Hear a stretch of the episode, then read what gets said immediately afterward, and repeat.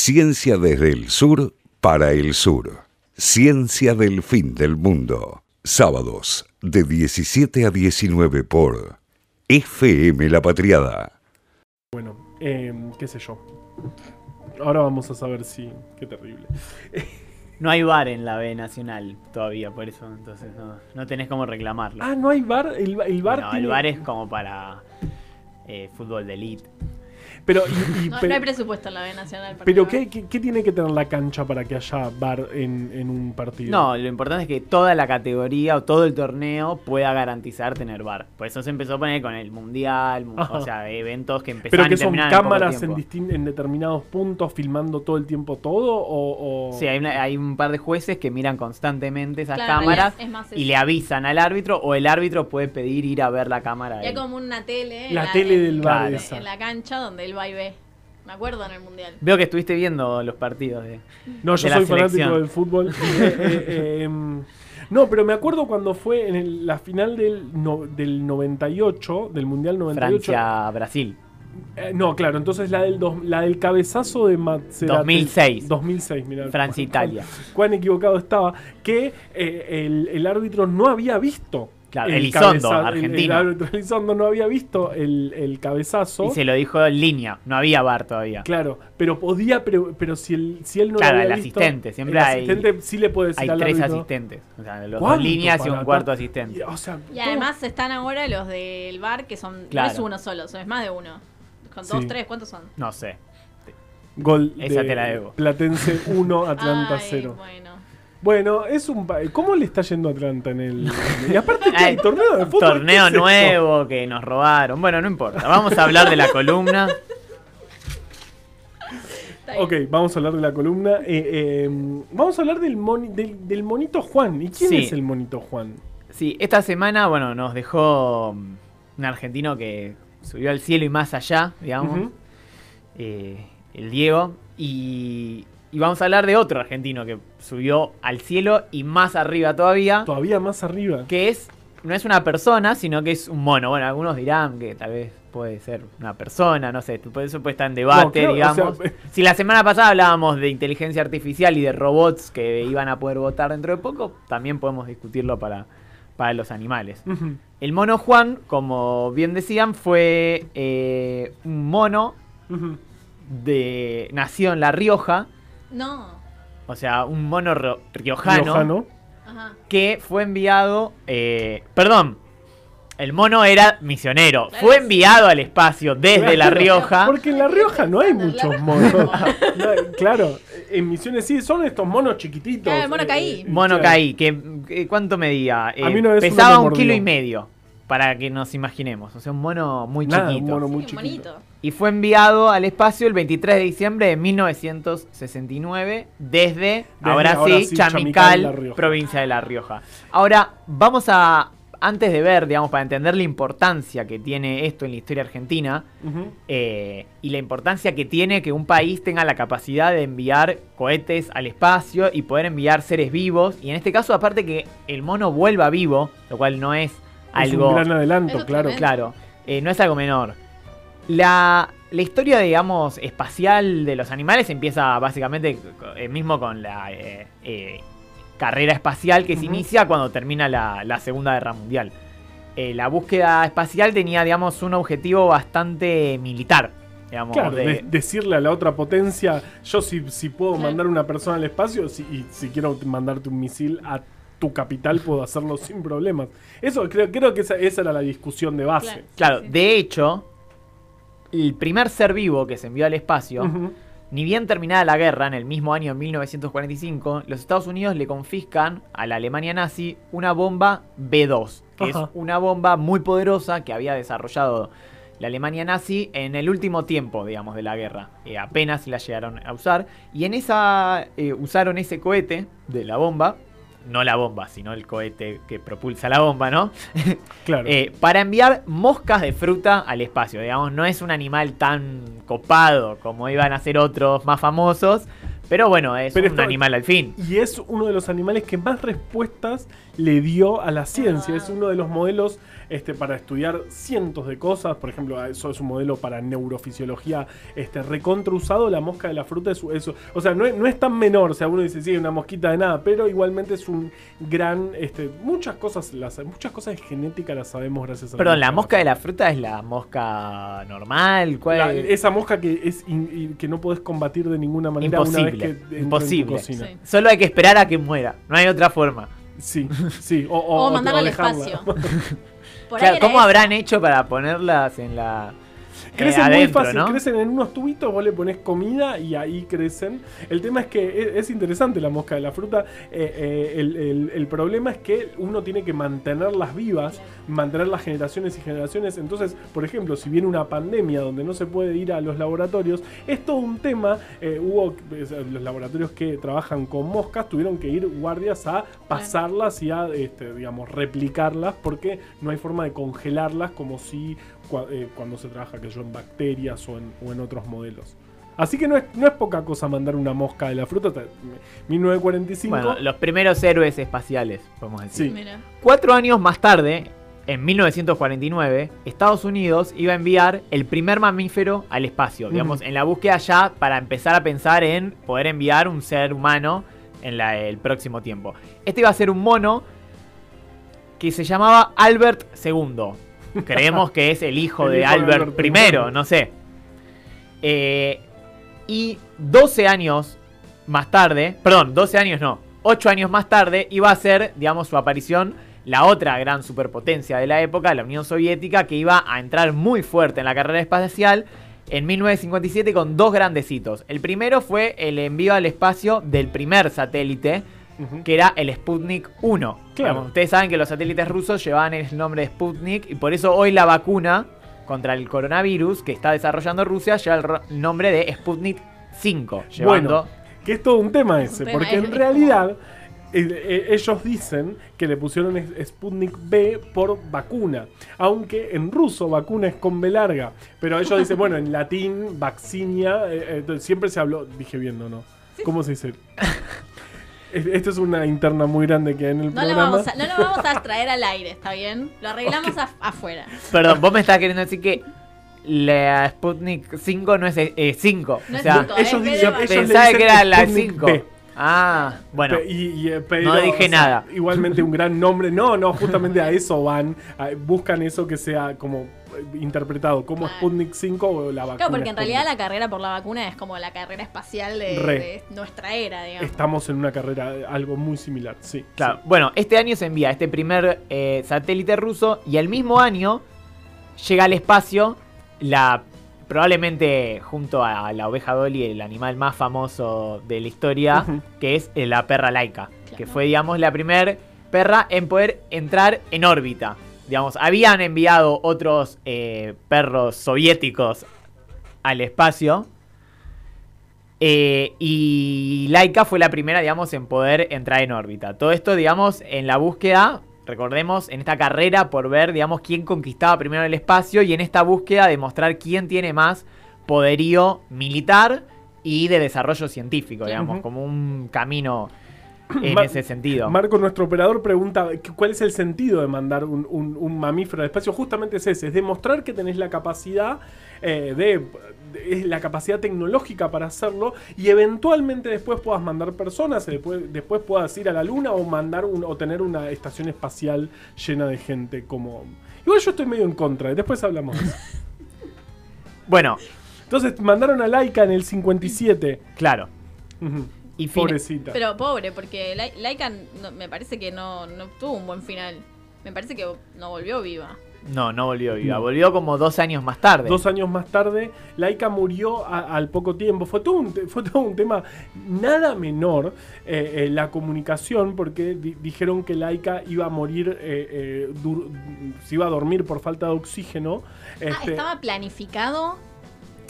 Estaba planificado que, sí, sí, sí, nunca el... el- O sea- eh, la misión era sin regreso, Ah, sin está bien, retorno. está bien, está bien. Eh, el tema es que la idea era que Laika estaba acostumbrada ya a eh, comer eh, un, eh, un gel que le daban, estaba acostumbrada a estar en el, en el cosito, ¿cómo se llama? En el, La cápsula. En la cápsula. Bien. Y supuestamente iba a morir eh, dormida por falta de oxígeno un tiempo después de Claro. la órbita. Lo, lo cierto es que Laika murió apenas entró en órbita porque se recalentó la, la- la cápsula, pero la información, este, encima estamos hablando de eh, Khrushchev, eh, 1957, el, eh, ¿no? A cargo de la Unión Soviética. Le Sí, sí, sí, desde 1956. estaba, sí, Ay, sí. Muy bien. Bien, yo sabía que no me iba a traicionar. Khrushchev, el, el- el secretario general del, del Partido Comunista Ruso, eh, tardó mucho tiempo en informar eh, que Laika había muerto y dijeron en principio que había muerto dormida y no este, eh, quemada como, como realmente sucedió. Y fue todo un tema de cómo comunicar eso, porque claro, toda la opinión pública del mundo estaba observando eso y no es menor mandar un, un perrito al espacio y, y- y- y matarlo. Bueno, y cuatro años más tarde, en 1961, Nuestro héroe. iba a llegar una de nuestras personas favoritas, Yuri Gagarin, que fue el primer el ser humano en poder viajar al espacio. Sí. Digamos, uno de las figuras más populares de todo, digamos, el mundo de Europa Oriental. De hecho, ustedes no sé si se acuerdan, hace un tiempo en Argentina hubo un reality show, va, no un reality show, un programa como un concurso para ver quién era el argentino más popular, que era copia de un modelo de otros países. En Rusia se había Oh. hecho unos, unos años atrás y Yuri Gagarin había sido el ga- ganador, digamos. Ustedes si ven la, la iconografía soviética, incluso Sí. hasta el día de hoy, la figura de Yuri Gagarin y Tiene de los cosmonautas es súper popular en Que en dijo, Rusia. di- de- eh, eh, también Khrushchev seguía, seguía al mando de la Unión Soviética en ese momento, dijo que Yuri cuando llegó al espacio dijo, no veo a ningún dios aquí arriba. Porque justamente el régimen soviético era fuertemente ateo Claro. y después se, se, eh, se terminó sabiendo que él nunca dijo eso, sino que eh, eh, le, le adjudicaron esa frase, pero bueno, si quieren, elijamos creer que dijo eso. Es una gran Es frase para ir al sí, sí. Una gran frase. Bueno, y finalmente, en 1969, se da el gran hito, digamos, que es eh, la llegada a la luna del Apolo 11, Claro, porque... con, eh, donde por primera vez una eh, tripulación, o sea, personas llegan y, eh, y pueden alunan alunizar y, y bajan generar el mejor, el mejor verbo que existe, alunizar. Es, es una lástima que se use solo para algo que se puede hacer tan pocas veces, pero este es, es un verbo maravilloso. Es justamente sí, cuando, cuando se, se lanza la carrera espacial, el punto es que apenas Yuri Gagarin llega al espacio, eh, eh, Kennedy da una conferencia y dice, antes de que termine esta década, eh, el ser humano va a llegar a la luna unos meses después lo matan a Kennedy y, nes- y- y quedó este, esa, esa necesidad de cumplir con el mandato del presidente asesinado. Entonces ahí este, el programa Apolo fue, es el programa espacial con más presupuesto de la historia de todos. Era el 4% del presupuesto estadounidense. Era para llevar gente a la luna. Es una locura. Y para, y para nada más que para decir, onda, ganamos. Para decir ganamos, porque claro, porque la, la discusión detrás era una carrera armamentística eh, eh, espantosa, eh, mar- maravillosa. Eh, y, y qué sé yo. Y después, o sea, de hecho, el presupuesto les alcanzó como para seguir yendo. Fueron cinco veces más a la luna. Porque, y, y ¿qué era? Ir un rato, estar un rato en la luna, qué sé yo. Ah, bueno, bueno. como quien va al río a tomar un Sí, mate. pero con, que, con un viaje mucho más caro.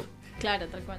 Bien. No, e- está bueno porque es como esta idea de como ponerle guita a la ciencia para decir una cosa desde la política, digamos. Como me parece a mí un, un ejemplo fantástico de Me gusta, me gusta como, como pensás, sí. Sí, totalmente, totalmente de acuerdo. Ahora, entre esta contienda entre superpotencias, ¿qué rol jugó nuestro país, la Argentina? A ver, en 1947, ya con Perón en el poder, Argentina empieza muy levemente sus primeros trabajos, digamos, relacionados a eh, la lo que podríamos llamar la carrera espacial o las tareas, digamos, de este tipo. Empieza, como bien habían dicho, ligado a la industria más armamentística y militar. Recuerden que con el gobierno de Perón hay un gran impulso a lo que es tanto la industria como la industria, digamos, armamentística, no, sino más bien eh, de tecnología que tal vez podía ser aplicada, por eso fabricaciones militares, Claro. que era una empresa del Estado gestionada por el ejército, fabricaba muchas cosas, digamos, muy importantes. Entre ellas, Sí, por premios. ejemplo, el Pulki, que fue el primer avión hecho en Sudamérica, Primero había una reacción, una, una cosa, una, lo- una locura. del cual ya vamos a hablar probablemente la semana que viene. Ah, sí, genial. También eh, eh, autos como el, El justicialista. el justicialista o el, el Siam. Bueno, y así entre muchas cosas. Entre ellas hubo un pr- programa eh, que trató de hacer algunos cohetes. El primer cohete fue el AN-1 Ajá. y llegó a la módica altura de 2 kilómetros. O Eh, sea, que logró subir 2 kilómetros. Solo, sin nadie adentro del. del Solo, cohete. solo. Esto, bueno, tuvo sus vaivenes, costó, digamos, avanzar, se lograron algunos avances, pero en 1955 llega la Revolución Libertadora, autoproclamada de esa forma, Obviamente. otros la llamamos la fusiladora, Fusiladora. donde todo lo que tenga que ver con el peronismo, hasta la selección de básquet que había ganado el mundial, todo fue suspendido. Entre, ella, entre esas cosas, el, El programa, programa espacial, espacial. porque bueno... Teníamos programa espacial, dale, qué bárbaro. Tenían que. Bueno, y tantas otras cosas. Así, bueno, queda parado el trabajo argentino al respecto. En 1961, bajo el gobierno de Frondizi, se crea la Comisión Nacional de Investigaciones Espaciales, que va a ser la más importante en la historia que vamos a contar hoy y por mucho tiempo. Ahí comienza un pro- proyecto que se llamó Proyecto Bio, que buscaba poner seres vivos en el espacio. Entonces se empieza a trabajar, por un lado, con la construcción de los cohetes, que es lo necesario para que puedan llegar lo suficientemente alto, y por otro lado, con la preparación de la estructura necesaria para que esos seres vivos puedan viajar, estar y volver. Y eventualmente volver, Digamos exacto. que es lo más difícil probablemente. Entonces, en 1967 se va a dar el primer granito de esta historia que va a ser con el ratón Belisario Bien. que va a viajar al espacio. Tenemos un debate, yo no me acuerdo. ¿Es un ratón o es una rata? Porque Juli ya me retó por esto, pero me acordé que tenía que decirlo bien, pero no me acuerdo Lo cuál era. bien no me acuerdo cuál era bien. Ese es el problema. Ratón, ratón, ratón. Sí, porque vieron que ratón y rata es para los biólogos como el tiempo y el clima de los meteorólogos o el piedra y la, la piedra y la roca de los geólogos. Los ratones y las ratas son especies diferentes, no tienen nada que ver los unos con los otros. Son roedores pero son distintos. Yo pienso que el ratón belisario, por la foto que vi, eh, es un ratón.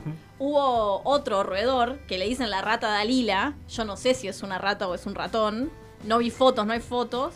Eh, pero solamente quería aclarar eso, porque cuando, cuando Adito dijo es un ratón, no es una rata, o es lo mismo, no es lo mismo. Claro, no, y, Perdón, y no yo es no el dije, macho y la hoy no No, dije no. que sea lo mismo. Solamente que no, no lo recordaba. Porque incluso en algunas fuentes. internas hay en este programa? En algunas fuentes dice ratón y al párrafo siguiente dice rata. Sí. O sea, eso significa que quienes lo escribieron no les no sabía, importaba bueno, esa porque no escuchaban ciencia del fin del mundo. No, es, es que es una confusión eh, eh, habitual, digamos. Usar ratón y rata intercambiablemente como sapo y rana, no importa. Sigamos. Bien. Dos años más tarde, ahora sí, llegamos al centro de nuestra historia, se iba a hacer lo que probablemente haya sido el experimento espacial relacionado con seres vivos más importante de la historia argentina, que fue cuando se envió al mono Juan al espacio. Para esto, digamos, eh, se preparó todo un equipo de trabajo que llevó muchos años, o sea, desde 1961 se venía trabajando en este experimento, y lo que buscaba era hacer una prueba para poder enviar a un ser humano en el futuro. Por eso se elige un mono que, está bien, al ser esta especie caí y pesar un Es kilo y medio, pero claro, es un mamífero. podía generar una escala de trabajo mucho más chica, porque pensemos que si estamos hablando que el- uno de los grandes problemas era la construcción de los cohetes propulsores, iba a ser muy difícil llevar una persona, porque eso requiere que un cohete mucho más pesado, con una cápsula mucho más grande, con un- todo llevado a una escala mucho mayor. Claro, estamos hablando de, no sé, 80 kilos. claro, Claro. 60 veces más, digamos, en términos de... Exacto. Entonces eh, se de- generó, digamos, todo un sistema para que eh, el mono pueda sobrevivir a este viaje. Eh, el mono Juan llegó a 82 kilómetros de altura. Si estamos hablando de que en 1947 Argentina había enviado un cohete que lleva 2 kilómetros de altura, ahora estamos hablando de eh, 82, o sea... 30, y- no, 41 veces más. Claro, salió, digamos, Difícil calcular al aire. Salió, salió, de, claro. salió de la atmósfera, digamos, el mono Salió de la atmósfera, pero no llegó a entrar en órbita. Como por ejemplo la perra laica. Claro. pero llegó al espacio igual. O sea, esto es como otro O sea, debate, la ¿no? vista A del mono Juan fue espectacular, o sea, vio la tierra de afuera. Bueno, ahí hay un tema. El mono Juan, más allá de que estaba vivo, estaba sedado. Ah, estaba re Claro. Porque si no, el miedo, imagínense si uno, yo creo Sí. que también viajaría sedado. Ahora les- eh, cuando termine les quiero preguntar si ustedes viajarían al espacio, pero No, más adelante. Eh, yo creo que, eh, bueno, se asustaría mucho el mono y podría morir por otras causas o arruinar, digamos. eh, Sí, toquetear eh, todo ahí. Claro, todo lo que Claro, tenía. toca el botón. No, escapar, escapar. Entonces, el mono viajó sedado y fue atado a una silla especialmente construida para hacer que las aceleraciones del cohete no lo dañen. Ajá. Y todo un traje especial. Hermoso, vean fotos. Sí. muy, tierno. Pusimos una foto en nuestras redes, arroba ciencia-fm. Entonces, eh, también esto linkeando con lo de Laika, porque Laika no sobrevivió, vos decías que Laika se había quemado en el viaje. No solo que hubiese muerto por eh, asfixia, sino que se quemó. Bueno, la cápsula que, en que viajó Juan estuvo preparada para no superar los 25 grados y que no eh, llegue a ese mismo destino. Claro. Por eso es muy importante el hecho de que el mono haya vuelto vivo, porque fue un gran desarrollo tecnológico y científico del país. Claro, no, no había muchos países que mandar, que, que, que tengan, que tuvieran esa tecnología en ese momento. Estamos, eh, éramos, fuimos el cuarto país en el Cuarto. mundo de, mandar un mamífero que pueda volver. No es poca cosa, es- Sí, sí, era un sí. desafío realmente. Mirá la- la- el, el desarrollo tecnológico que teníamos. No, incluso en esa man- época. mantener una cápsula a 25 grados cuando afuera hace, no sé, 500, 800 600, grados. 800 grados durante como, no sé, media hora creo que había durado el viaje. Es una, es El, una el viaje duró 5 minutos. Ah, nada que ver. 5 Bueno, minutos. igual. Y había Igual es un montón. un último peligro que sí podía hacer que Juan no sobreviva, que era que caiga sobre agua. Por suerte, en la zona de La Rioja no hay grandes masas de agua No y hay cayó en agua. tierra y pudo sobrevivir y vivió feliz el resto de su vida, En siendo, el zoológico Vivió en de un Córdoba. zoológico, sí. siendo el primer astronauta. Eh, bueno, Latinoamericano. bueno, sí. estuvo la ra- No, el no ratón y la rata. el- bueno, El ratón y la rata. Ah, un, un curiosidad les quiero Vamos decir. todavía. El ratón Belisario, eh, bueno, dijimos que el mono Juan, cuando volvió, vivió creo dos años después en el zoológico de Córdoba. Eh, los, los sacaron de misiones de su hábitat natural, lo mandaron al espacio y después se murió en, en Qué- el es verdad zoológico eso. de Qué, Córdoba. qué terrible la vida, ¿no? Sí, sí, de, sí. de Tre- Juan. O sea, lo sacaron de misiones, lo mandaron a La Rioja. Se fue 80 kilómetros para, el, para la estratosfera y volvió a estar en, un, en, en Córdoba. Eh, y el ratón Belisario eh, también está en Córdoba. está embalsamado. El ratón Belisario, ahí pueden buscar fotos del ratón Belisario. Es- eh, para mí es cualquier ratón. aparte está como en la cápsula, ¿viste? Como- la- embalsamado ahí, pobrecito, todo chamuscado. Pero bueno, si tienen ganas de visitarlo, vive o no vive, pero eh, en el Observatorio Astronómico de Córdoba. Por último, estaría bueno poder contar cómo siguió la historia espacial argentina.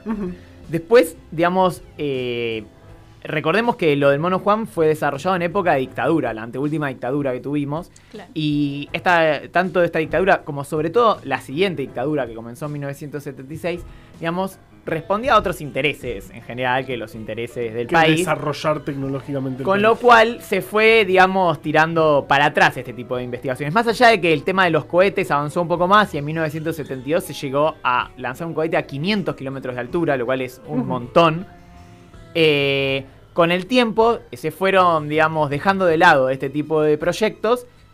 eh, más allá de que eh, hubo un breve tiempo después de la guerra de Malvinas que se propuso un proyecto que se iba a llamar Condor 2 para volver a hacer algún tipo de experimentos muy ligados justamente con esto, digamos, de, más de los cohetes. y- Pero en la época de Menem, cuando era presidente, por presión de los mismos Estados Unidos, como parte de las negociaciones que tenían y de los condicionamientos que este país tenía sobre la Argentina, le pidieron al entonces presidente de nuestro país que cancele este proyecto. Y eso me parece un dato fundamental para entender quién le interesa que estas cosas ocurran y quién le interesa que esas cosas no ocurran. Claro, espe- específicamente que no ocurran.